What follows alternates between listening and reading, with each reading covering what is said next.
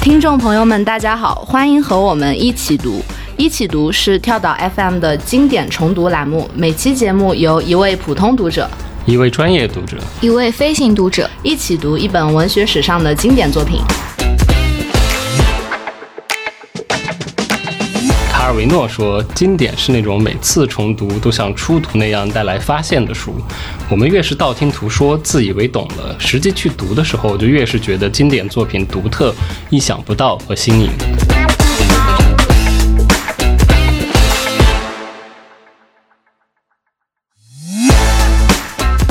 一起读的第一期节目，我们选择了英国作家弗吉尼亚·伍尔夫的小说《到灯塔去》。那今年的一月二十五日是伍尔夫的诞辰一百四十周年纪念日，而在他诸多流传后世的名作，比如说《达洛维夫人》《海浪》。普通读者一间自己的房间当中，到灯塔去也是其中非常独特也很有代表性的一本。我是今天的普通读者何润哲，我今天是第一次读到灯塔去这本书。我是今天的专业读者肖一志，我每年都会教一遍这本书。我是今天的飞行读者 Shelia，这也是我第一次读这本书。下面进入我们的第一个环节，我们每个人以五星为满分，给这本书给出自己的评分。那我先来说，我作为一个普通读者，我想我只能给这本书四星。我可以解释一下我的理由。我想引用一下书里的一段话，书中有一个情节是他们在饭桌上聊到了托尔斯泰的《安娜·卡列尼娜》，然后中间有一个讨厌鬼，然后他在说到这本书的时候，他说。每次聊到这种书，他就会很担心，像这样的经典作品，说什么话会影响到别人对他自己的印象。我也有一点这样的顾虑。我知道这本书很厉害，所以虽然我第一遍看我也很迷失，但是我不敢说。他的坏话，所以我就给他四星，显得我很懂的样子。所以，如果排除这个因素，你其实想给他几星？如果排除这个因素，可能三点五星到四星。好的，呃，虽然是说好的五星这个评分标准，但是最后如果你要让我来，我可能会选择给五百，就是五百颗星这种水平，因为就是你不能要求一个脑残粉理智的对待他喜欢的作家的作品，大概就是这么一个状态，呃。伍尔夫的这本书经常会被当做他的代表作，或者是他极盛时期的典型作品来被介绍。呃，跟很多时候介绍的夸张相比，这本书倒是非常可以经得起这个介绍。因为我会觉得他在某种意义上是把小说的某一种可能推到极致的一个东西。你读到灯塔去的时候，你到最后你会意识到，这个小说讲的故事跟它的形式是非常完美的贴合在一起的。就是我给的这个五百颗，就是因为你当你慢慢的。像我这样每年被迫要很仔细的看一遍，因为你要去给别人讲这本书，慢慢的多忍受了几遍之后，你会意识到这个贴合，就像沃尔夫自己讲的，它是一个表面上看起来没有任何痕迹，但是实际上非常非常牢固，牢固到你用一对马都拉不开的这么一样的一个完美贴合，所以我会从这个意义上给他一个五百星。我在思考一个问题：如果我每一年重读都加一颗星，我要读多少遍 才能赶上？谁说为什么每年只能加一颗呢 ？OK，那谁连？嗯，我给这本书打的也是五星，不过我的打分习惯不能作为参考，因为只要一本书里面有一小部分我能强烈共鸣，我就会激情打五星。嗯，这是我第一次完整读意识流类型的小说，之前都半途而废了。对我而言，这本书。用意识流来写作的这个部分，是一种对时间的处理手法，它拉长了一个事件的长度。同样，书里其他也有部分与之相反，是对时间跨度的压缩。在这个层面上，前后有呼应和对比，所以我特别的欣赏。但是细节上，可能就是因为性格、时代背景的关系，要做到完全对作者的理解，对我来说还是有点困难的。那刚好讲到嗯性格和时代背景了，我们可以简单来说一说到《灯塔区》这本书，它到底是一本什么样的书？它到底讲了一个什么故事？或者说它到底是一个关于什么的故事？我可以先来说一下我的印象。我觉得这本书它对我来说有一点像一个。比较文艺电影版本的《唐顿庄园》，为什么会这么说呢？因为它开场开在一个应该是苏格兰西北部的一个小岛上，然后有一对夫妻带着他们的八个小孩在这个海岛上他们的房子里度假，然后中间嗯又有很多他们的客人住在这个房子里。开场的情节就是家里的小儿子詹姆斯，他很想去灯塔，他妈妈跟他说明天天气好我们就去。这个时候他爸爸插进来说不，明天天气一定不会好的。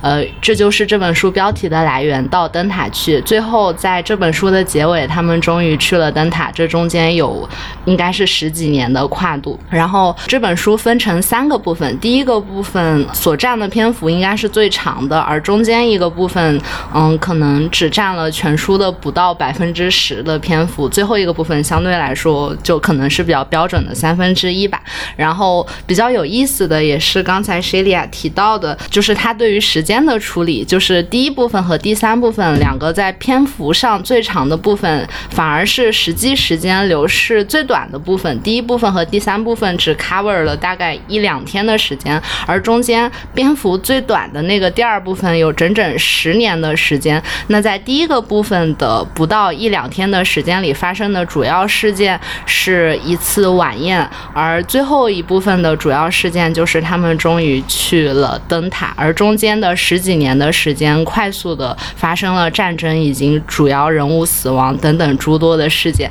嗯，因为有这样一个 grand house 这样一个大房子的 setting，以及他们里面的人物看上去，嗯，应该是属于中产以上或者接近贵族的那种阶级，对我来说就非常的像唐顿庄园，尤其是它第一部分中间的那个晚宴戏，我总是在联想电视剧里的情节，才能支持着我读下去，然后靠把书中人物的脸和电视剧中人物的脸做一个结合，这样能帮助我辨认呃这里面的人物的形象。呃，这是我对这本书的情节的一个大概的概括。我倒是觉得，如果你让 Dan Stevens 来演这个电影，他应该会很高兴。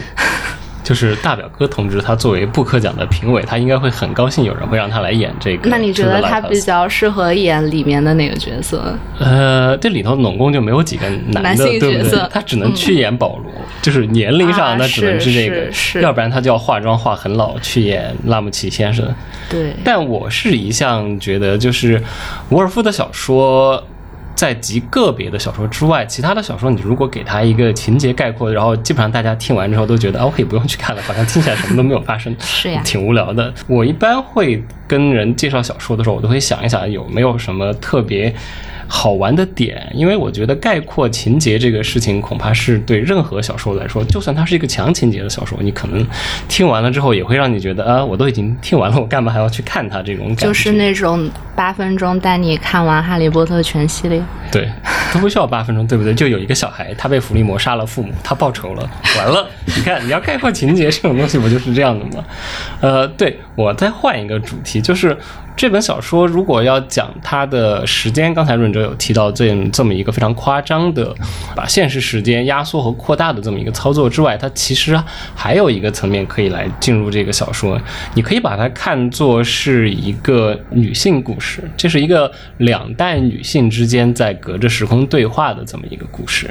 然后你可以想一下，作为一个。年轻的女性，你有一个非常敬仰的上一代的女性的这么一个模范，你有一个在这样的一个想要效仿的人，但是你知道她的好和她的不好，你想要成为她的一部分，和她不想成为她的另外一个部分，然后你会经历很长的时间，在最后一刻，你意识到，不管你情愿还是不情愿，她都对你自己如何成为现在的自己产生了一个非常清晰的印象，然后你要花很长的时间才能把这整个过程捋清楚。就我会觉得这个小说其实至少它的一部分是在这样一个层面上展开的，所以，呃，从这个层面来介绍这个小说，可能会让他大家觉得听起来更加的文艺电影了，但是就是可能听起来没有那么 唐顿庄园。嗯，谢丽亚也可以讲讲你对于《到灯塔去》这本书的印象。毕竟你今天也是第一次读，我觉得你可能会站在我这边，而不是肖老师那边。嗯，我觉得这本书特别像一部电影，因为它里面充满对时间的处理方式，有的时候是拉伸的，有的时候是压缩的，所以我会感觉里面充满了一种宿命感吧。可能是，嗯，哎，所以我其实还蛮好奇的，需要给大家补充一个背景知识，就施利亚作为今天的飞行读者的原因，是因为他是一位艺术从业者。然后这本小说里头其实有一个很重要的人物，是一个画家。所以我其实，在一开始的时候，我还会蛮好奇，就是一个艺术从业者看到这个小说里头的画家的时候，我，不光是画家，因为这个小说很大的一部分其实是在描述画画的过程，所以我还蛮好奇，你看到这些描写的时候，有没有什么特别的想法？因为我本人并不怎么画肖像画，所以对这幅画里面画肖像画的剧情反而没有那么大的感受。我最大的感受反而是对于里面的景物描写的，尤其是第二部分岁月流逝那个部分。嗯，第二部分的确写的很美。对，我觉得很多人都会对第二部分反复的读，因为它每个景色描写都可以作为一个范本来看。嗯哼，对，第二部分不光是景物，它其实像刚才施利亚有提到一个很重要的事情，第二部分人是被拿走的，就是不光是一个通常意义上的说小说里头的景物描写这样的，好像放到一个背景的状态的这么一种东西，它是把物放到了前景，描写的对象是房子、时间、风、夜色。然后我不知道你们有没有注意，还有一个第二部分非常明显的把人物放到一边的设定，所有的人物的故事是发生在括号里头。对，是啊，是啊，而且还包含几个非常关键的情节，比如说主要人物在去世。对对你现在你想想看，没有人敢这么写，对不对？小说写到一半，然后这个一个括号，你的主人公刚刚死掉了。嗯，那那一段看起来还蛮惊讶的。然后刚才大概讲了一下我们每个人对这个故事的印象。我对这本书的初印象其实是来自于这本书，我买的这个版本，它的这个腰封，它在腰封上说，呃，这是伍尔夫最具自传色彩的小说。然后我大概查了一下，呃，伍尔夫他也是出生在一个大家庭，然后应该也是八个孩子，这个和小说里的设定是一致的。除此之外，然后我就就不太看得出来，呃，这本书到底在哪里体现了他的自传色彩了。所以，请肖老师来跟我们大概讲一下伍尔夫的生平。这是一个非常庞大的工程，给大家口述一个伍尔夫传，没有。呃，我现在其实有一个问题，就是大家提到伍尔夫的时候，你会有一个脑子里会有一个印象，对不对？你会有一个画面，就是他有，不管是在什么地方你看过他的照片，嗯他有很多著名的美人照这样的。嗯不知道大家是不是跟我一样，最开始的时候你会有一个倾向于，会有一个相对比较年轻的形象在这个地方，你不会把他想象的年纪很大，对不对？对，是的。他写这本书的时候，他已经四十五岁了。哦然那然后我一般会讲沃尔夫，我会讲一个笑话，就是沃尔夫同志只比鲁迅同志小一岁。是吗？鲁迅是一八八一年，伍尔夫是一八八二年生的。他在各种意义上其实更多算是一个维多利亚人，他是从十九世纪到现在的一个到二十世纪一个很重要的转折故事。呃，刚才润哲讲到了他的家庭背景，就呃小说在这个意义上的自传性，当然你要说他的小说中自传性最强的一个未必是这本。就是说，这个“罪”这个定语你不一定下得去，但是自传性在某一个意义上的确是非常突出的特质，因为他这本小说里头的人物的蓝本都是以他们家的家人来写的，嗯然后所以里头的拉姆齐先生就是他爸爸。就是他爸爸 Leslie Stephen，他爸是一个很著名的维多利亚时代晚期的作家，然后其实也是哲学家，就像小说里头设定的一样的。然后他爸现在最著名的文学成就是他编辑了英国第一版。英国有一个东西叫做呃国家传记词典，就是如果你要做研究，想要去找当时的人，你要去看各种各样的人的小传，你会去查这本书。他爸是这本书第一版的编辑，而且呃一个人好像写了三百多个条目。哇，对，所以他他们那个时候人都很能写，他们家家庭故事很复杂。他爸的第一任妻子也是一个维多利亚大世家出来的，他爸的第一任妻子是写《名利场》的萨克雷的小女儿。哇，所以伍尔夫是萨克啊不不不不，雷的这是他爸的第一任妻子她并不是伍尔夫的母亲。OK，是他的对这个他爸第一任妻子去世了以后，他才和伍尔夫他母亲结婚的。他第一任妻子是一八七五年去世，然后伍尔夫的妈妈是这名字叫 Julia Jackson。他自己也来自英国一个其实蛮显赫的家庭，他们家最出名的是女性，就是他们家整个家世是中上阶级，然后很多男性在从事帝国工作，就他们家是英国那种老话会说是个殖民家庭，是个 colonial family。家里头的男丁都是在给帝国服务那种，然后他有一个姑姑非常出名，是维多利亚时代晚期最著名的女摄影师，就是我们现在可以看到的很多当时的照片，包括女王的照片，都是他姑姑拍的。OK，然后他呃，伍尔夫的母亲是他姑姑最喜欢的模特之一，所以留下了很多照片。对，相对于那个时候的人来说，跟现在的人不算什么，就是这种留下了五十几张照片这种事情，现在人每天都可以达成。对，然后他妈妈的传奇就是她是当时的公认的社交界美人嘛。哦，所以这本书里的 Ramsey 夫人也对，就是这本书的拉姆齐夫人就是他妈妈本人。举一个例子就很出名的，就是验证十九世纪晚期美人的故事。大家知道了画画的拉斐尔前派，嗯嗯嗯嗯，他妈也是拉斐尔前派的模特之一。哦，那群人画过很多，就是在很多画里画过，呃，这种漂亮的红发女子的这个形象。其中有一个模特就是沃尔夫的妈妈，嗯，你这么一说，我突然觉得沃尔夫的鼻子长得很有拉斐尔前派的风范。他爸妈鼻子都挺挺，但是他的鼻子，如果你看过他跟他成年之后，他有一张十六七的时候，哦，十五的时候跟他爸一起照的照片，这两个鼻子一模一样。好吧，对，然后他们家的故事就是他妈妈其实也是二婚，所以他是来自一个重组家庭的她是一个重组。家庭的，重组之后生出来的。他妈嫁给他爸之后又生了四个孩子，天哪！然后对，然后有沃尔夫，他两他有一个哥哥一个姐姐，还有一个弟弟。这本书里不是他们家也有八个孩子？对，就是你真的是夸张很夸张，这是一个很大的家庭，因为他妈在之前的婚姻里头，他妈之前嫁了一个叫 Darkworth 家人，然后生了两个儿子。然后他爸爸在第一任婚姻里头还有留下来了一个应该是女儿，所以他们家就重组之后，再加上新生的孩子，就很大的一个家庭。然后在这个意义上，它是写实的，但是更重要的是，不光是说这些简单的对应，而是里头的人物的关系。就是大家肯定看书的时候都记得，他那个里头的拉姆齐先生是一个非常自尊心很脆弱的男子。对，就是一个特别强势又事业有成，然后他的但是他情感上又非常的对非常的脆弱，对就是是经常需要自己的爱人给自己做一点心理马杀鸡的这么一个是，所以他的夫人就扮演着一个崇拜者的角色。对，嗯但是他夫人其实又很强大，对，是的，对，这个其实就是沃尔夫母亲在生活里头的一个形象，就这里头的人物关系也是沃尔夫要写的一个很重要的事情。更重要的就是。沃尔夫和他母亲之间的关系是一个非常，或者说他跟他父母的关系都非常紧密。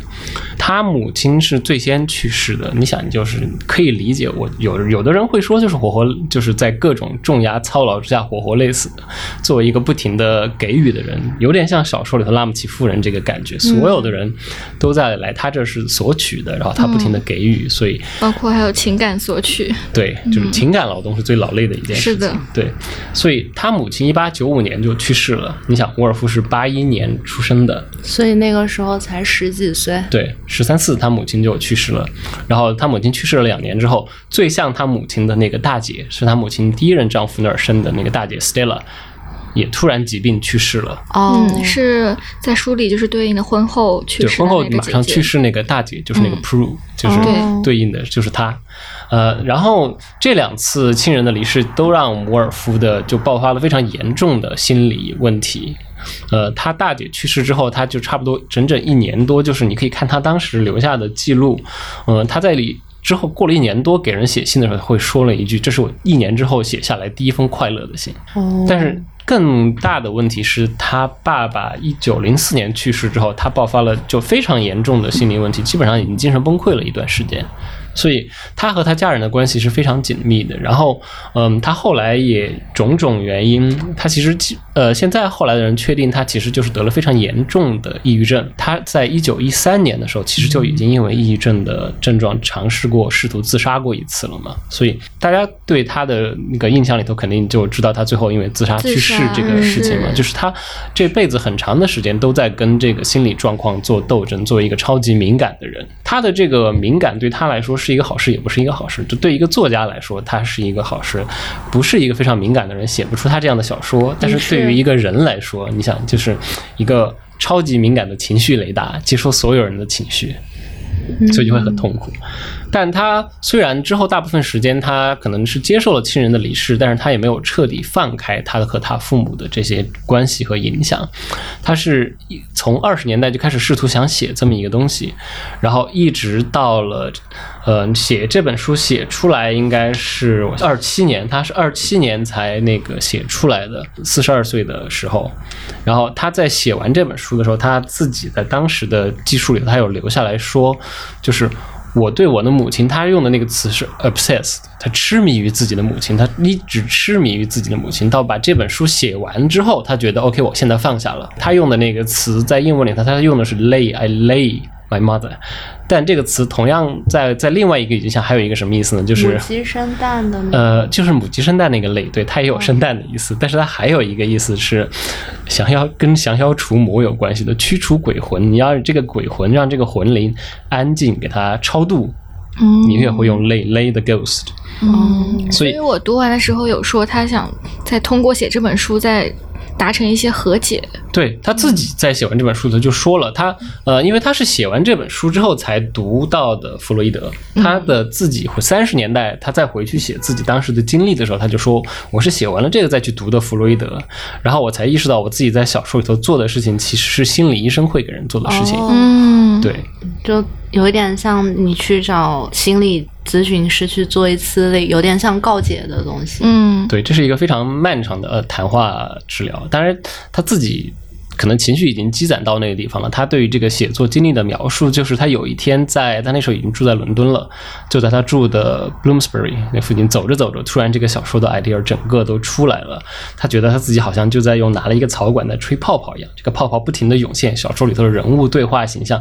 在他脑子里头不停的涌现，他很快就把这个小说写完了。然后他就哇说，就是情绪已经积攒到这个地步，就感觉突然之间就溃坝而出这么一个感觉。对，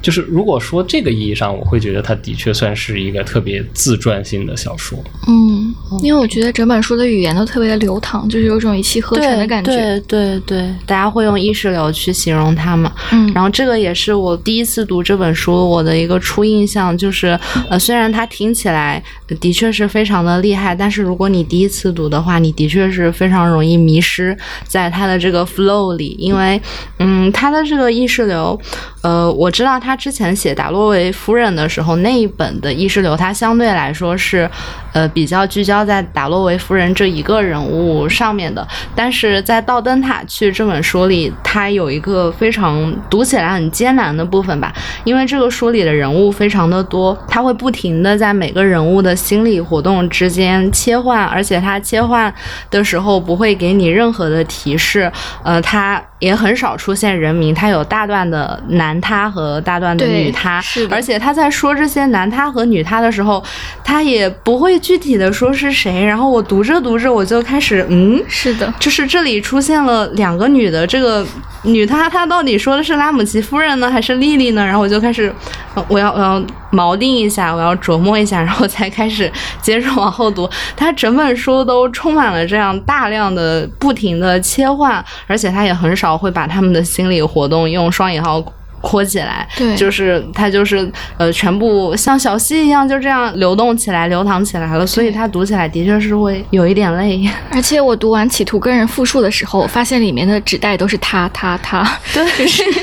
你很难跟人完整的把这个他们的想法切换描述出来。对，嗯，然后嗯而且还让人非常难记住这些人物的名字。对他们其实就有一个呃融合在一起的，这是一个整体的一个效果。像刚才润九说，像小西，或者你要换沃尔夫自己，他会觉得这个意识形象统合的那个意象是什么呢？是海浪。啊，这对话也好，思维也好，形式也好，就是这种一浪一浪的这么一个节律在里头。因为他们这个小说设定的是去苏格兰的一个岛上度假嘛，嗯呃，其实他们家不去苏格兰，他这是故意的，这是一个南北对调的故事。他们家去的是西南，哦他小说放在东北，他们家去的是英国西南，嗯去的是康沃尔那个地方，然后他们家在那个地方租了一个特别大的这种乡间房子，算不上豪宅，就只是大而已，像农舍。嗯，然后他那个灯塔现在还在，而且他现在是个运营，还在运营中的灯塔。成了旅游景点了那？肯定是英国最著名的旅游景点之一了。对，嗯，对，回来就是刚才那个对意象的问题。呃，意识流的话就，这个其实是沃尔夫的意识流才会有的一个特定的这么一个写法，就好像就是大家的思想最后都是汇到一起的这么一个写法。因为一般你提到意识流，你会想到比如说乔伊斯或者像福克纳，乔伊斯和福克纳的意识流，你会有一个非常明确的一个角色分工的这么一个感觉。尤其你读乔伊斯的时候，就这一章都是布鲁姆在想，然后下一章是布鲁姆的老婆的那个思维，就是一个单线的，你知道他是在呈现这个人内心的复杂，但是不会有伍尔夫的这种混在一起的这个问题。呃，你要问我，我可能个人我其实更喜欢伍尔夫的这种处理方法，就是这种单线的一个人。病态一样的想很久的这么一种感觉，呃，其实会让我觉得它是一个特别压抑的这么一种阅读感觉。但是沃尔夫的这些不同的思想、不同的人物交汇在一起的时候，它会让你觉得就是真的好像啊，人类意识是不是就我们有一个你知道一个巨大的意识，大家都汇入其中的这么一个整体感？嗯嗯。就如果你跟着一个人的思想走太久，你会有一种我在被迫窥私的感觉，其实有一点难受。嗯，所以这也是我第一次完整能读下来一本意识流。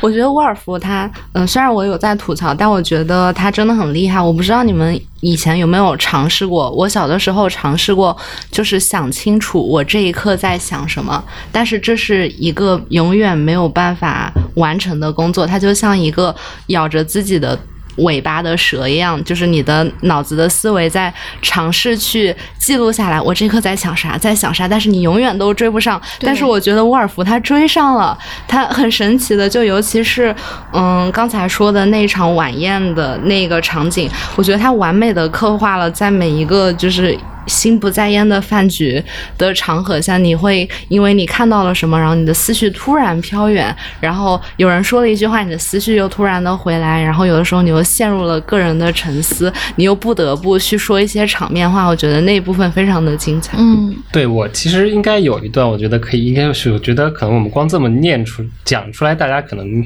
理解起来是比较费劲儿。我来找小说里头。这种瞬间其实还挺多的，但是我会觉得，在小说里头，沃尔夫有很多时候就是在描述想清楚的这件事情的困难。当然，对于他特别厉害的一点，就是我们刚刚已经说了，润哲刚才说，我们觉得想清楚就已经很困难了。他不光想清楚了，他还得把它写出来，让我们读到之后，我们还能跟上。哦，对，他在描述这个东西。呃，小说里头有这么一段，是里头有一个人物，就是我刚才说到的那个画家，他叫 Lily Lily Briscoe。然后他在画画的时候，他在追逐自己的这么一个灵感瞬间。这个地方他把它描述成一个问题，他想要去找到一个问题的答案。啊，他现在他已经发现连问题是什么他都有点不太想得起来了。他说小说是这么写的，那么问题究竟是什么？他必须抓住那个躲闪着使他难以捕捉的东西。当他想到拉姆齐夫人的时候，他躲闪开了。现在，当他想到他的画的时候，他躲闪开了。词句出现了，幻想出现了，美丽的词句。但是他想要捕捉的正是那刺激神经的东西，是未被加工成任何东西之前的事物的本身。抓住它，然后从头再开始；抓住它，然后从头再开始。他不顾一切地说，同时坚定地再一次把自己摆到了画架前。人类用来绘画或者感觉的设备是一台可怜的机器，一台效率极低的机器。他心想，总是在关键的时刻出毛病，你必须英勇地迫使它继续运转下去。这个小说里头其实会有很多这种，它是在边给你讲一个事情的同时，边给你展示它是讲述本身或者感受本身就是一件非常困难的事情。我还蛮好奇的，因为刚才这一段是一个画家在抱怨自己绘画的艰难，所以是有点 你会有共鸣吗？就刚才这一段，我反倒共鸣最大的是里面拉姆齐夫人打毛线那一段啊，因为我现在也经常以。这种纤维材料作为媒介嘛，嗯，然后在这一段里面，拉姆齐夫人是在织毛线的时候凝视了灯塔的光束。然后他发现自己坐在那里凝视，一直到自己变成了他在凝视的东西。那件东西会让他心里埋藏的一两句话忽然间浮现出来。那天他的脑海里就没有来由的冒出来一句“我们都在上帝的手心里”。然后这句话非常的悲观消极，所以他当时对自己想到这件事情都非常的不悦。我觉得这就是我们平时思考的一种常态，就是我们也不能。嗯，预测到自己下一步会联想到什么事情？呃，对这段其实有，我觉得应该要补一个背景，就是希莱刚才讲的这段，他为什么会独处？有一个很重要的事情，就是这是他其实一天为数不多的可以独处的时候。你发现，前面他会被家里的各种安排和琐事，然后孩子也一直跟在他身边，他也要看孩子，然后要设计晚宴。现在刚好就是把孩子送去好了，你小孩子还小，我们晚上大人的活动你可以不用参与了。你可以洗洗睡了，嗯，然后晚宴又还没有开始，其他人都还没有回来，就是这么一个好不容易放空的时刻。对于他来说，应该还挺难的。然后我记得我。读到它中间有一段是差不多就是他好不容易坐下来，然后终于有一个放松的时刻。我觉得这个拉姆齐夫人，她从头到尾她的弦，起码她外面的那根弦吧，是绷得非常的紧的。所以当你能潜入到她的内心的时候，这个内外的对比，因为书里不停的在强调她的美貌，她的惊人的美貌，而且她是一个对自己的美貌不是那么有意识的人。对，说书里有一句话说她。好像对自己美貌的认识程度就像一个小孩子那样，只要他的出现都会使陋室蓬荜生辉的这样一个级别的美人。然后当你读到他内心的那些，就是相对来说不那么。高雅不那么优雅的片段的时候，就真的非常受触动。我在读完了第一节之后，就是他的这个第一章的第一小节和第二小节，我就经历了这样一个很受触动的时刻。这里是写到他和我刚才提到的那个讨厌鬼，这个讨厌鬼是一个应该是一个哲学家学徒之类的人，可以这样，就是一个研究生了，给大家翻译一下，老博士研究生，论文还没有写完，工作还没有确定，还没有找到老婆。对，然后那个家庭出。出身也不好，他必须要不停的向周围的人证明我是靠自己勤工俭学，我还在养我妹妹这样的一个设定。嗯，对，然后他。这个拉姆齐夫人，她以她一贯的体贴和善良，就拜托这个研究生。我想这也是一种使他感觉自己很有用的方式吧。然后陪他一起去城里去照顾穷苦的人，差不多是一个这样的情节。然后当他从这个穷苦的人家出来的时候，这个研究生突然就意识到了她的美丽。这个美丽从来没有在他的脑子里变成一个概念。然后就在这一瞬间，他突然发现。她是他见到过的最美丽的人，她眼中星光闪烁，头上披着婚纱，还有仙客来和紫罗兰花。他在胡想些什么呀？他至少有五十岁了，有八个孩子。他走过开满鲜花的原野，抱起折断了的花苞和跌倒的羔羊，眼中星光闪烁，微风吹动头发。他拿过他的提包。接下来这个，嗯，这个讨厌鬼，这个研究生，这个老博士生，他。他们就一起离开了这个穷苦人家。下面的这一段就让我想起了《一集回忆录》里小百合刚刚学成出街的那一段，就是她走过哪里，所有的男人都为她停滞了，就是目光跟跟随着她。这里说，一个挖排水沟的男人停下手里的活，看着她，垂下了胳膊看着她。查尔斯·坦斯利，这个就是那个老博士生的名字，感到极度的自豪。他感到了那微风、仙客兰和紫野紫罗兰，因为他平生第一。一次和一个美丽的女人同行，他拿着他的提包，呃，第一小节就结束在这里。这个是一个有一点点浪漫，虽然它可能稍微有一点点滑稽的成分吧，但是呃，总的来说这个气氛还是很甜美的。但是到第二节，嗯。这里要说明一下，就是它的这个篇幅上的对比，这个节奏感也是挺惊人的。第一节可能有个十来页吧，第二节就只有短短的一页纸，而且这个一页纸还没有占满行。第二节就突然切到了一个场景。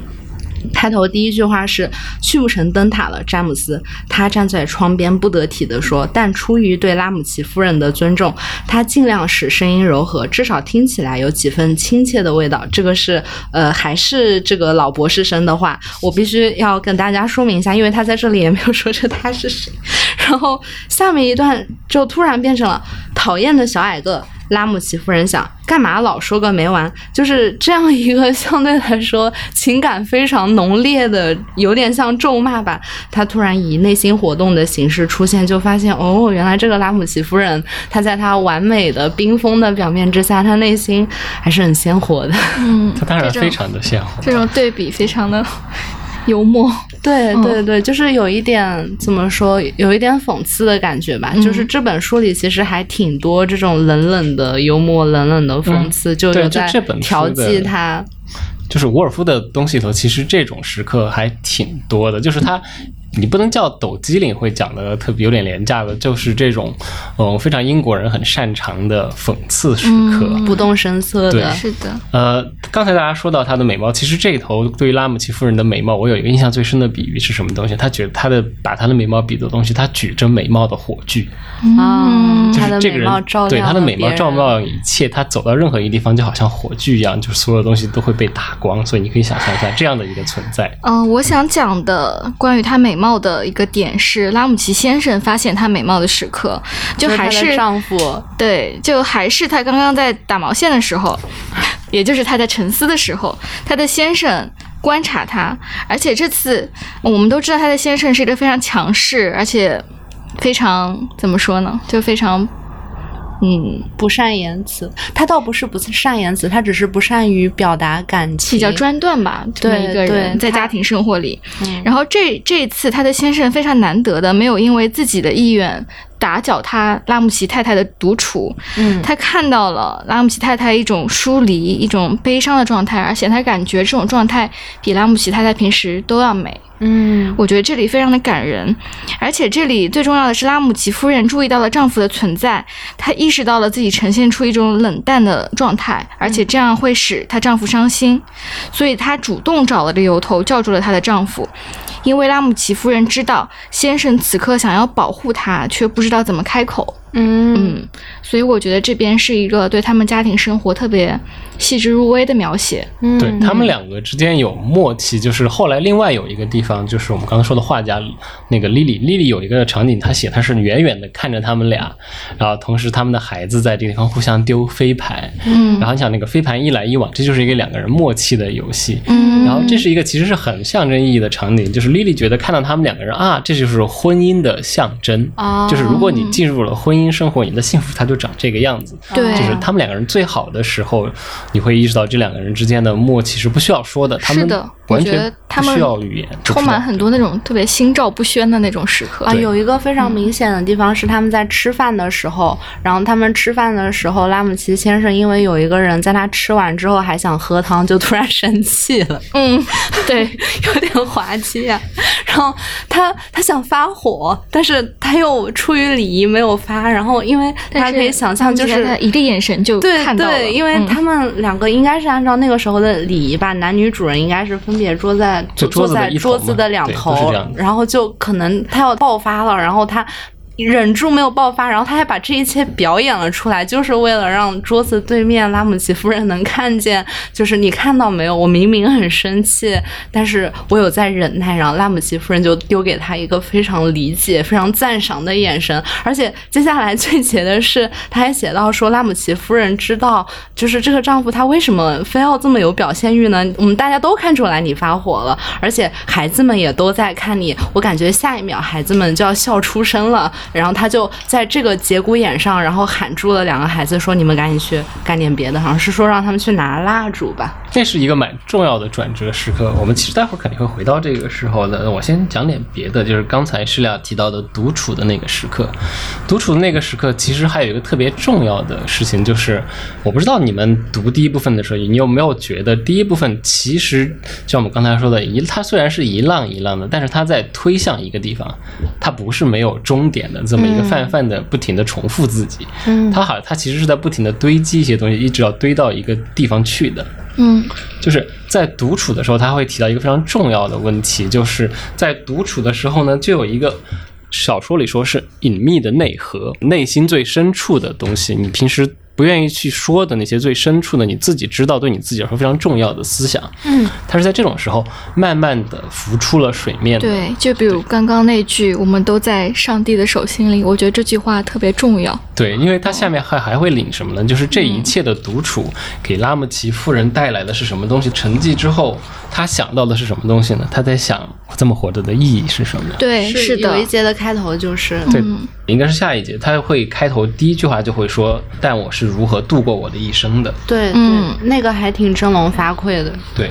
就是在晚宴开始的时候，你想，作为一个每一天就是不停的在回应别人情感需求的人，你可能自己觉得很享受在做这件事情，你会觉得你天生就在察觉到别人的需求。如果你不去回应这样的需求，你可能会受不了。但是你还是会有这样的时刻，就觉得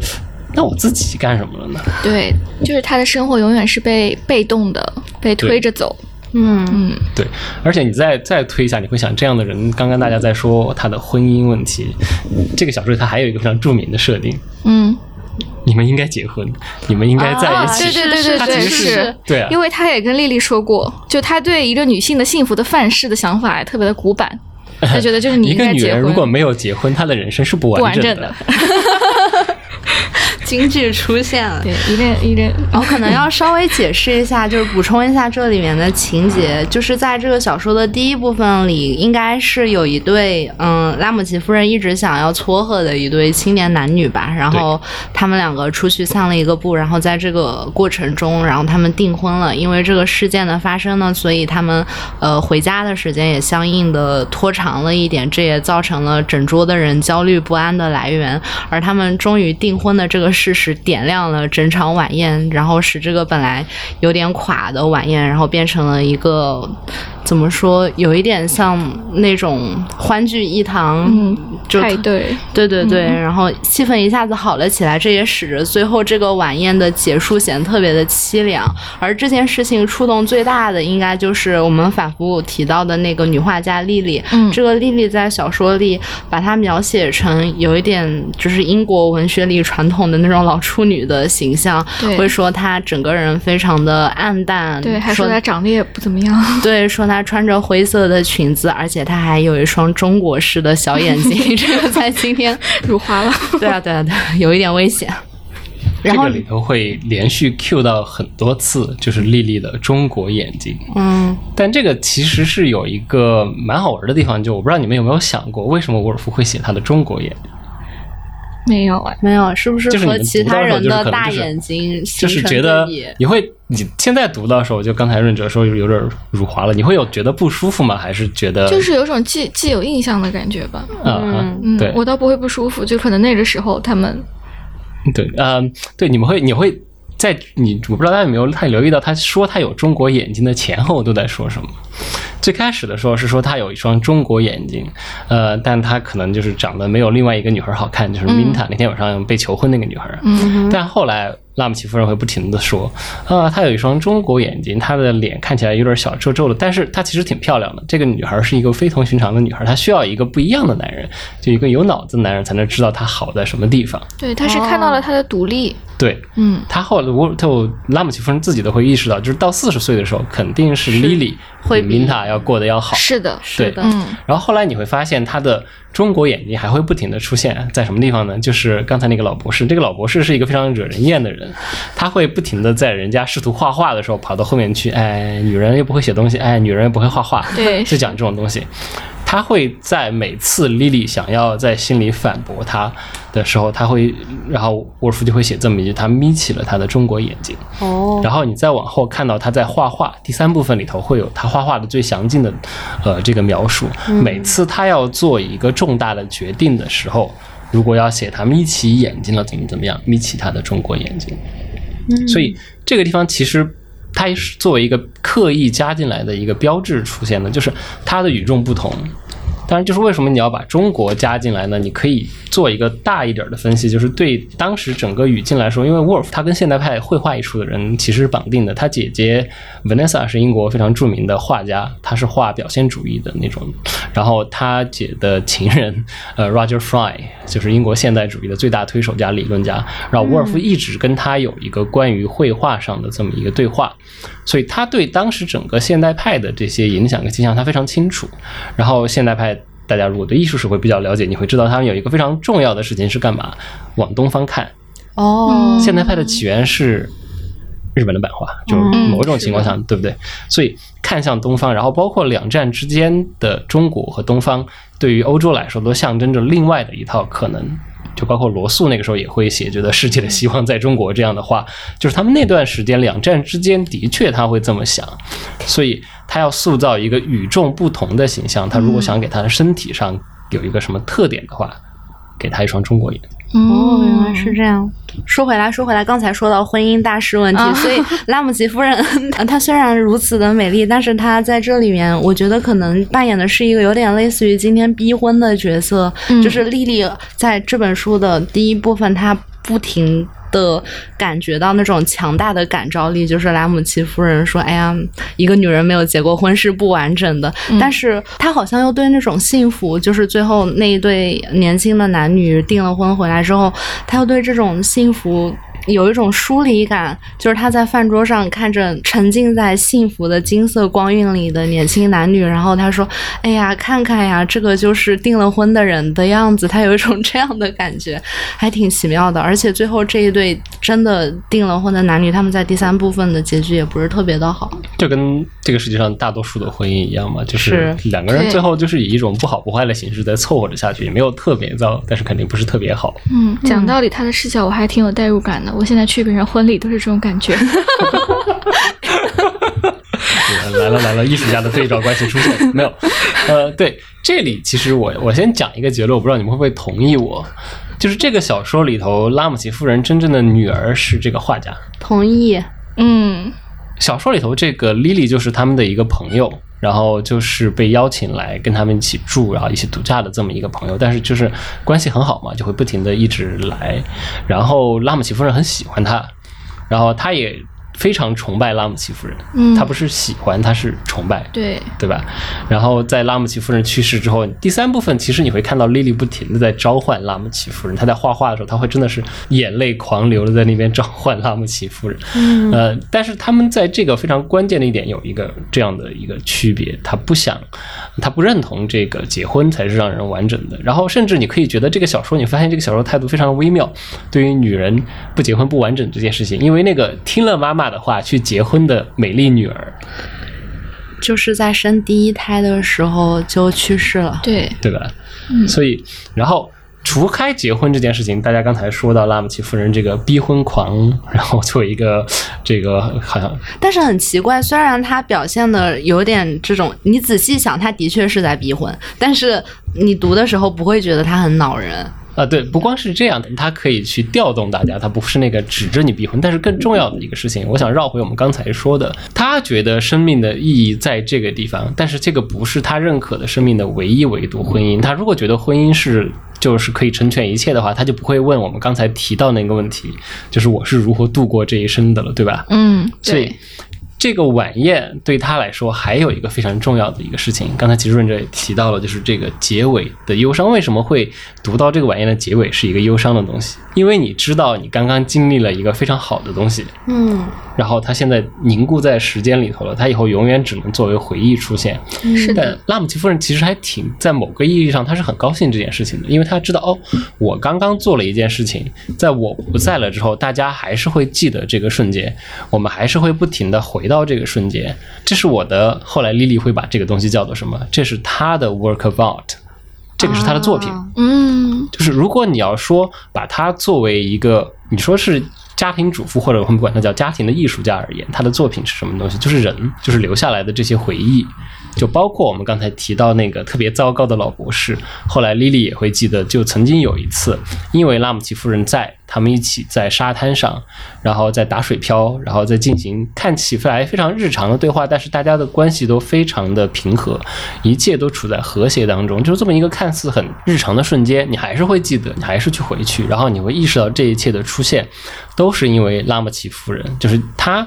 我们这些人，我们的这些回忆是他的艺术品，他把所有。人联络在一起，对，然后把所有人的关系编织在一起，对。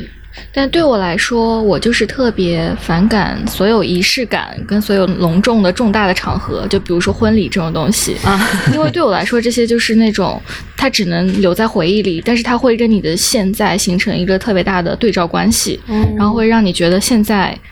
不好，或者是现在平庸。嗯，说到这个，我觉得好像第三部分就是莉莉在回忆拉姆齐夫人的时候，倒没有出现过这种特别的，好像今昔非比的感觉。今昔非比的感觉，就是他展示的比较厉害的是那个第二段嘛，就是第二段时间飞逝，然后他描述的应该就是那个老房子，因为战争期间没有人住，然后所以这个老房子飞快的破败了。但是，一旦进入到第三部分，然后又开始，嗯，进入到人的内心之后，你会觉得好像它又重新丰盈了起来，并不是好像整个第一部分是一个辉煌的彩色的，然后到了第三部分变成黑白片的那样的感觉。第三部分的收尾还是挺有意思的。对，我觉得这取决于站在某个特定的视角看这件事情，因为他是把所有人的视角都写在一起了。嗯，有道理。第三部分他会非常有意的强调这个视角，因为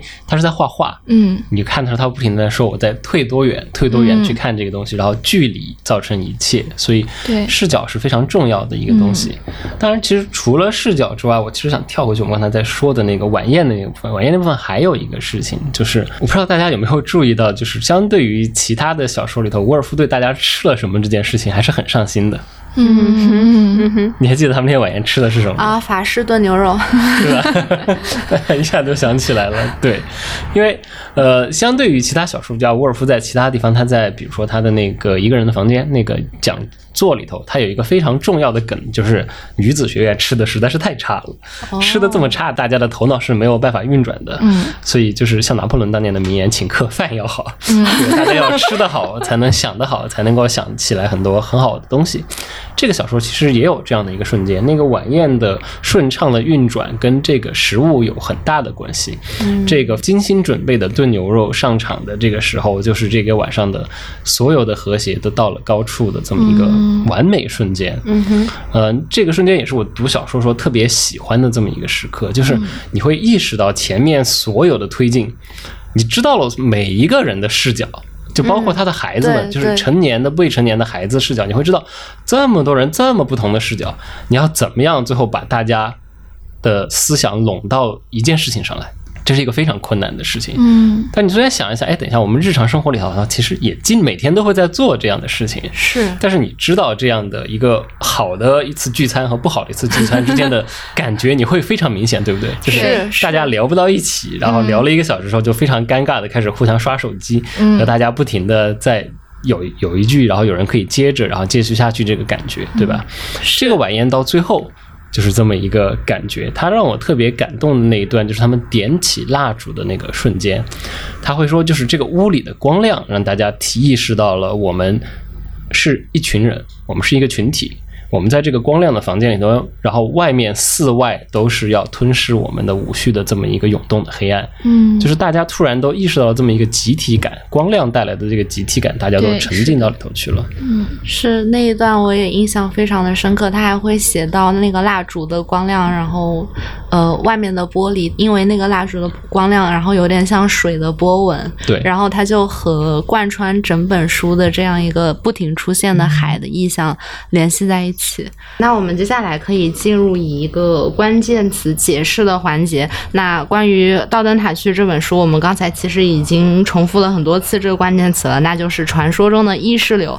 下面有请我们的专业读者肖师傅给大家解释一下，到底什么是意识流？呃，我其实首先态度是这样的，就是我我觉得这个术语你知道它和不知道它，对你读这个小说其实没有任何影响。你没有会说读到这个小说时候拿着一个框子在比啊，这里是意识流啊，这里不是，对吧？呃，就简单的说一下这个意识流，就英文的所谓的这个，其实你听它的英文你就知道什么东西了，stream of consciousness。就是在讲你这个人的内心活动，你的思维就像一条河流一样，它是这么一个流动的东西。然后它流动的东西，我们就知道它的形态是不固定的，它是非常灵活的。然后它也可能随时去向不同的地方，稍微有一个阻挡，它可能就分叉了，对吧？所以这种情况下是在描述这种小说当中对人类的内心活动的这么一种描述的手法。因为可能现在来说，如果你读的当代作品会比较多的话，你不会觉得这是一个什么特别新鲜的事情，就是你会觉得，对啊，我们平时想东西的时候不也就是这样的吗？你的脑子会很自然的从 A 到 B 到 C，虽然可能 A、B、C 之间直接看起来是没有任何逻辑联系的，但是你本来是想的是啊，我今天早上想吃什么，然后在你想的时候，路过楼下的花园看到了一只猫，哎，这个橘猫好肥。就是这样的，就是思想思维的自然流动。就为什么它会变成一个可能会值得讨论的东西，在于在此之前大家不这么写。就是如果你去看再往前面的十九世纪的小说，当然我们这话肯定只能放在英国文学的传统里头讲。你去看十九世纪的，比如说狄更斯，包括乔治艾略特。然后包括像简奥斯汀，哪怕简奥斯汀这种已经写的非常活泛的作家里头，你都会意识到，就是一个非常明确的，这个是人物的思想，这个是人物的活动，有各种各样的符号，有各种各样的东西在提示你，这个是内心活动，这个是行为，然后这个内心活动是非常的有条理的啊，这个人刚才做了什么，他肯定是想这样，所以我要怎么样对付他这个事情，对吧？这个是传统现实主义小说写人物内心的，它的假设就是我们的这个内心活动是一个非常有条理的、非常这么有条不紊的进行的一些有逻辑的运行。嗯，但其实它不是这样的呀。其实它更加贴近伍尔夫的这种写法。当然，这个其实也不是说当时的作家就不知道人的思维是真的怎么运行的，只是说这是在继承一个文学描写的这么一个惯性。尤其对英国文学来说，他们特别热衷的一个事情是要塑造一个有特色的人物。所以，像狄更斯的人物，很多时候你仔细去看，他们其实就是一根筋的，就是只有那一个开关，所有的那些人物每次都是戳到这一个开关。对，呃，但是后来。大家会慢慢的突破了这么一个传统形式的限定，它更多是一个小说形式的限制，而不是说当时的人真的就觉得人就是这么想的，他们也没有这么脑子不灵光。然后我们刚才也会说到其他的意识流作家嘛，就像就很出名的像乔伊斯啊，然后福克纳。到了乔伊斯和福克纳那个地方，你再往晚一点，意识流肯定还有一个非常重要的原因是来自于二十世纪前半期弗洛伊德的影响嘛，就是二十世纪很。重要的一个发现就是，大家好像发现了内心的这个层面，就是在某种传统的文学叙事上来说，就是我们开始关注人物的内心往内转了，然后不再仅仅关注描绘事物的表面，我们要要觉得好像真正重要的东西是发生在内心的。是对，所以才会有意识流这么一个变得很显眼的东西，然后再加上呢，他可能碰巧就是最具代表性的这几位作家，好像让人觉得比较难读，他就变成了一个很高级、很晦涩的东西，然后你就可能何止是难读，对，呃。懂也不懂啊，就会觉得这是一个可以拿来卖弄的东西嘛，就会它其实这个词本身比它的那个阅读经历可能传播的要广得多，所以这就是我会觉得它其实不是一个什么特别有用的术语，就是我觉得最没用的两大文学术语，一个意识流，一个原小说。原小说是什么？啊，原小说。呃，官方定义关于就是在这个小说的写作当中，他会不停的 cue 自己是一件小说这个事情。哦，但是原小说这个概念再没用，它应该还是比元宇宙要有用一点。Yeah. 因为我读这个书的时候，我遇到了困难，所以我有去查一下，就是类似于那种怎样读懂伍尔夫的《到灯塔区》这样的文章。然后它里面也是一个教授，然后他说，我建议你在开头的时候，然后把这个人物的主要人物表列出来，然后后面你每次看到心理活动，你就可以标一下这一段活动，嗯，是属于谁的，然后这样你就可以把这本书理顺。嗯，肖老师觉得这是一个靠谱的建议吗？你能坚持过十页吗？就是不行吧？发现人物越来越多，对，因为你这个线头只能越画越乱的，对不对？没有人是这么读书的。是啊，就是我我不知道这是谁给的意见，但是没有人是这样读书的。是的，就是意识流这件事情，或者说对任何一个小说来说，它如果使用了一种特别风格化的写作，它会带来一个什么东西呢？我一般会愿意把它统称为，就是它在提升自己的阅读门槛嘛。就是你要花一定的时间去适应。去找谁是谁这件事情，一个最基本的层面上来说，对吧？就跟你读托尔斯泰《战争与和平》，好几百个人物，你总要花一点时间去熟悉一下谁是谁。是，呃，就是每一个小说会有一个不一样的一个阅读门槛，就是怎么样进入这个小说的时间会不一样的。意识流可能会对你进入的这个门槛要求会高一点，你要你要学会。哦，等一下，这个地方不是心理活动，这个地方是呃，不是这个人物的行动，是他的心理活动，而且是他好几件事情同时在想。然后你会发现，哦，等一下，这个括号里头是另外另外一个形，就是你读着读着，你会发现这其中是有规律的，对吧？很重要的一个事情就是伍尔夫或者是其他的意识流写作，它不是在随意的瞎跳，嗯，它是有规律的。这就是一个信息处理的问题嘛，我们就把它当成一个简单的日常生活问题来看。你接受了一堆看似无序的信息，你稍微处理一下，你会发现啊，等等有规律的，你找到这个规律。那你就可以继续下去了嘛？没有必要非要纠结要给这个规律命一个什么样的名字，对吧？是，我觉得这个描述还挺准确的。其实读这本书从第一页开始，然后它往后就是你在慢慢的进入它的这个 flow 的过程，你在慢慢的就是找准它的那个频率，然后就像刚才肖师傅说的那样，去慢慢的学会辨认它的这样的一种感觉。像我的话，我就是读到第一节的结尾，然后像我刚才说到的那个，它和第二节。的一个特别惊人的反差，我感觉哦，好像被这本书抓住了。我不知道你们对于这本书的开头是一个什么样的感觉？我对这本书的开头特别的喜欢，而且是读完之后再回到开头，会特别的感动，嗯哼，因为我觉得这个开头给我一种特别宿命论的感觉，因为它的开头就是讲对詹姆斯，也就是他们家的小儿子，对他来说一个特别平凡的一天，嗯哼，这一天他有着一个非常微小的快乐时刻，也就是他妈妈答应他说明天要去灯塔。因为妈妈答应他要去灯塔，而这个时候他的周围又有金雀花、白嘴鸭，还有沙沙作响的树叶，还有稀稀疏疏的衣裙，也就是好像一切美好的事物都围绕在他身边，然后被他这个六岁的小朋友的眼睛无限的放大。对他还有一个形容说，他的感觉之轮不会停止转动。对，是的，这是一种非常纯粹的快乐，一种小孩子才有的快乐。但是把这本书翻到第二页，你就会看到他的爸爸打断和拒绝了他，说明天不能到灯塔去。然后好像这本书从这里开始，这个小朋友的快乐就从这个时刻开始一去不复返了。是，嗯，是。而且这位小朋友在第三部分会回到这个时刻。沃尔夫在这时候还没有读过弗洛伊德，但是这是一个非常弗洛伊德的描写。这其实是对小孩来说，这是一个不光是弑父的问题，这是一个他其实是一次创伤。嗯，这是他对于他和他父亲很多问题的来源都来自于这次。他后面第三部分他有一个比喻，就是什么东西呢？就好像是说他的比喻就是你。脚被轮子压过那种感觉，嗯，就是他就在回忆自己小时候到底是在什么时候，嗯，经历了这么一个事情，然后让对他对父亲有这样的一个印象，嗯，然后他就记得，他就慢慢的回忆起来，就是刚才施利亚描述的这整个非常跟母亲在一起很舒适的这么一个环境，突然被父亲硬生生的切断，硬生生的切断了。对，小说里头用的也是这种非常暴力的形象，是弯刀。嗯，这个是。英文的原文，那个那个弯刀是特指，就是阿拉伯人用的那种弯把大碗、哦大马刀，是那个东西，嗯，是一个施密塔非，常暴力的东对，一个暴力的这么一个男性的暴力的这种武器切开的这么一个场景，所以小孩在这个 James 在第三部分的对他的这个回应，其实也变成了第三部分。他和他父亲之间这个叙事动机一个非常重要的一个部分，他就是不停的在想我怎么会对我爸的这个问题是怎么来的，嗯，对，然后像刚才润哲提到这个弑父，是因为就是刚才徐亮描述的这个温柔的环境，你翻到第二页，就小孩听到这句话的时候，第一个反应就是，如果当时手头有一把斧子，他会一斧子向他爸砍过去。嗯然后后面他也会说到，如果有匕首会刺进他的心脏这样的话。嗯所以，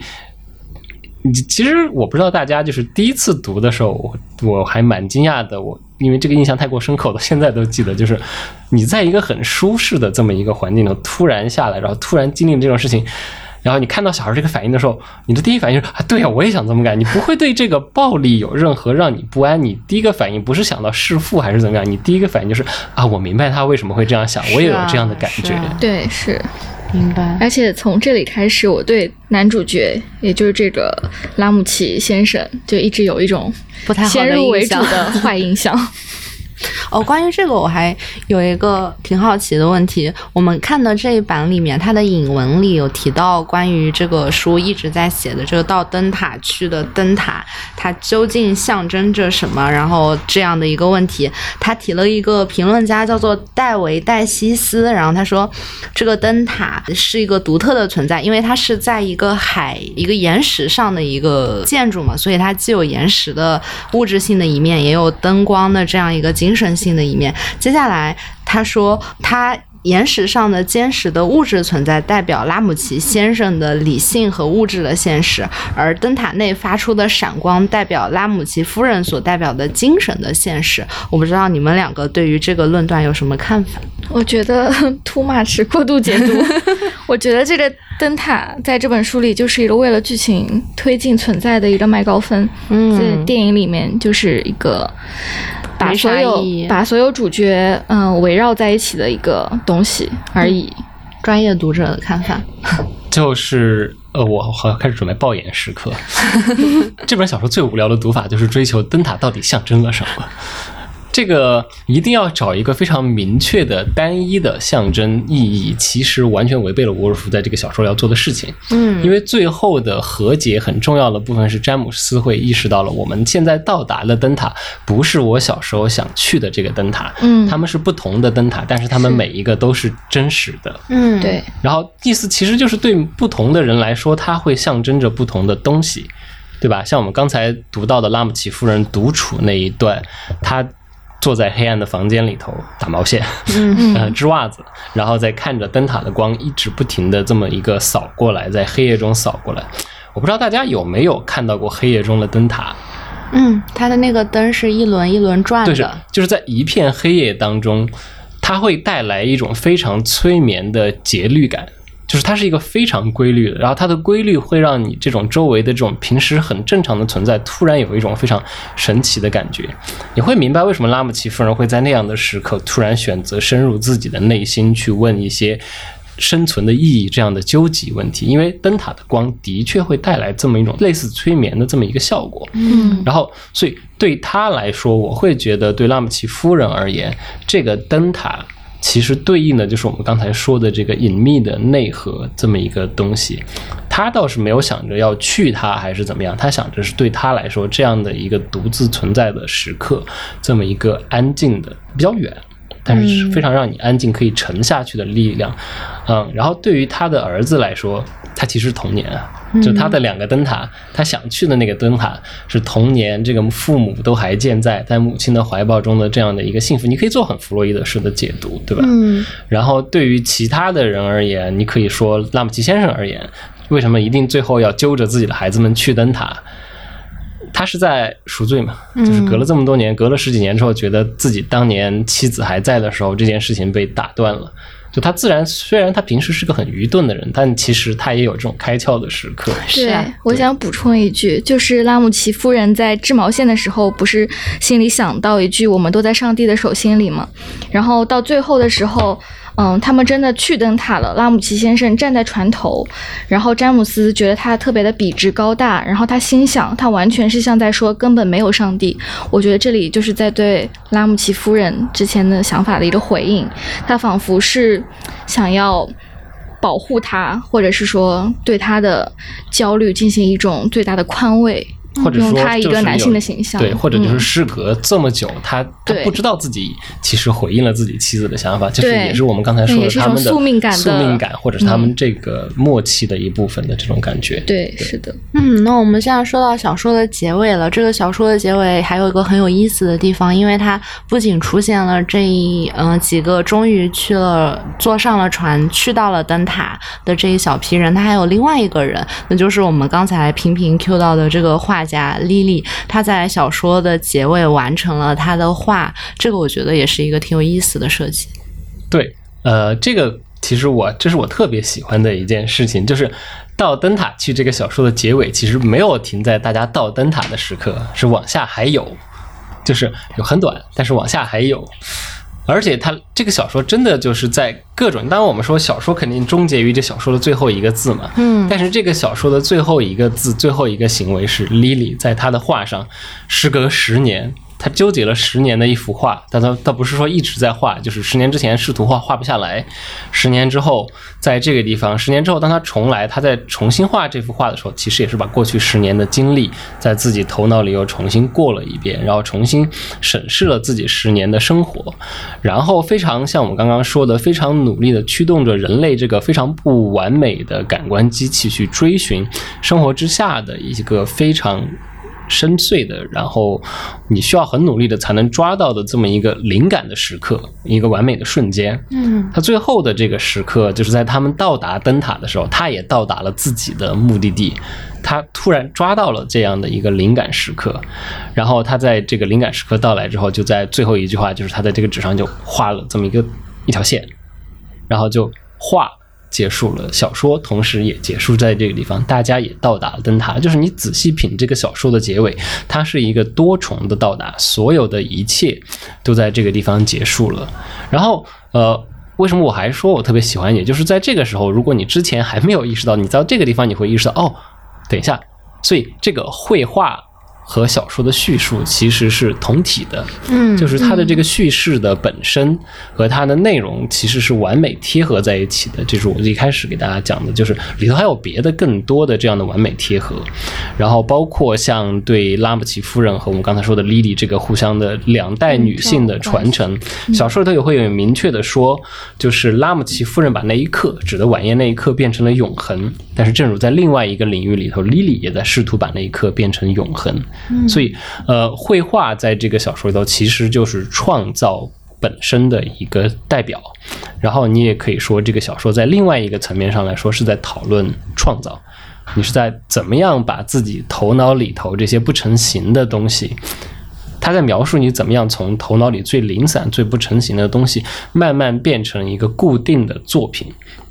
沃尔夫有一个特别喜欢用的动词，英文的那个 crystallize。就很多时候会被人翻译成结晶，其实我会觉得结晶在中文语境里头听着就像饱和盐水结晶一样，稍没有这个神圣的效果。伍尔夫的这个真的就是你要想象的不是盐水结晶，你要想象那种对矿石里头一个水晶柱把一个东西封在里头的那个效果。嗯。对，所以他在这个小说里的讨论创作这个部分，其实也是会让我特别感动的这么一个东西。那 Shelia，你也是创作者，你作为一个创作者，对这一点有什么感想？我作为一个创作者的话，对里面的景色描写，我刚刚也提到过，就是我最喜欢的是第二章嘛，岁月流逝那章，然后里面有一段让我特别的，嗯，触动。是在他们的大女儿结婚之前，有一段描写，一个没有一片树叶可供摇曳的春天，光秃明亮，像个处女。她的贞洁使她凛然，她的清白使她蔑视一切。这个春天横沉在田野上，天真而警觉，完全不顾看到她的人在做些什么，在想些什么。然后这段特别能让我联想到一个艺术家，是安德鲁怀斯。嗯嗯，不知道你们有没有看过，就是他的画都很荒芜。但是那种荒芜特别的清静，就是有些画家的画面也是安静的，比如说 Hopper，他的画面是有一些潜在的诉说在里面的。但是我觉得怀斯的画就是让我觉得什么都没有，荒芜就是荒芜，我甚至愿意单溺在这种荒芜里面，嗯，就是这种感觉。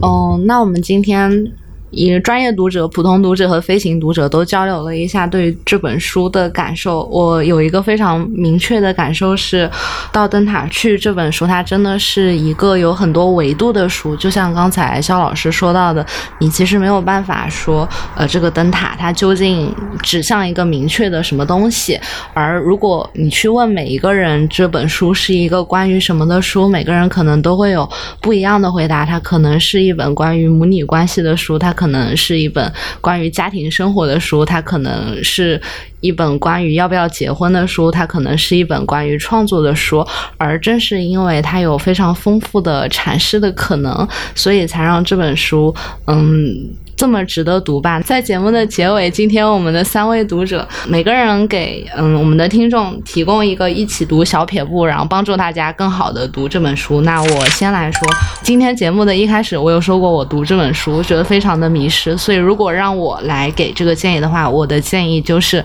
再读一次。我觉得一起嗯到灯塔去这本书绝对是一本会随着你不断的阅读，它会在你的眼前越来越清晰。越来越复杂，能看到更多的纹理、更多的层次的一本书，你也会在不断的阅读中深入到我们刚才所讨论到的那个内核。我觉得是要在特别安静的时候才能读，因为如果环境特别嘈杂的话，里面不同人的脑内碎碎念会让你非常的烦躁，而且你也会错过里面